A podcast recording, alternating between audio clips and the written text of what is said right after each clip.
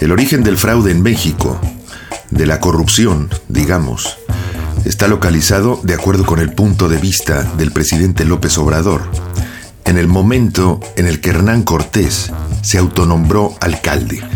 Así lo declaró textualmente hace unos días el presidente. En esta declaración se da por hecho que no existía la corrupción en el México prehispánico y que nuestros ancestros aprendieron a defraudar en cuanto vieron cómo lo hacía Hernán Cortés y lo aprendieron parece muy bien, incluso superaron al maestro. Basta revisar los índices de fraude y corrupción que hay en España y compararlos con los que tenemos en México. Si es verdad que Hernán Cortés fue el primer corrupto que hubo en México, más vale ni decirlo porque ¿en qué lugar quedamos los mexicanos que no supimos, como es muy evidente, rechazar ese vicio que nos enseñó el conquistador? Echarle la culpa a Hernán Cortés de los vicios de la patria es muy fácil y además es ridículo.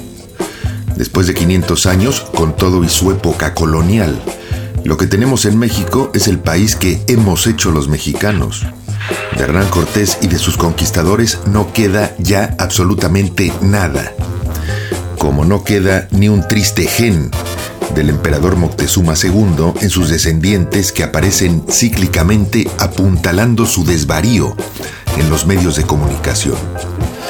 La declaración del presidente sobre el origen del fraude en México tiene la misma naturaleza que aquella carta en la que se exigía al gobierno de España una disculpa por las tropelías cometidas hace 500 años, medio milenio, por los conquistadores.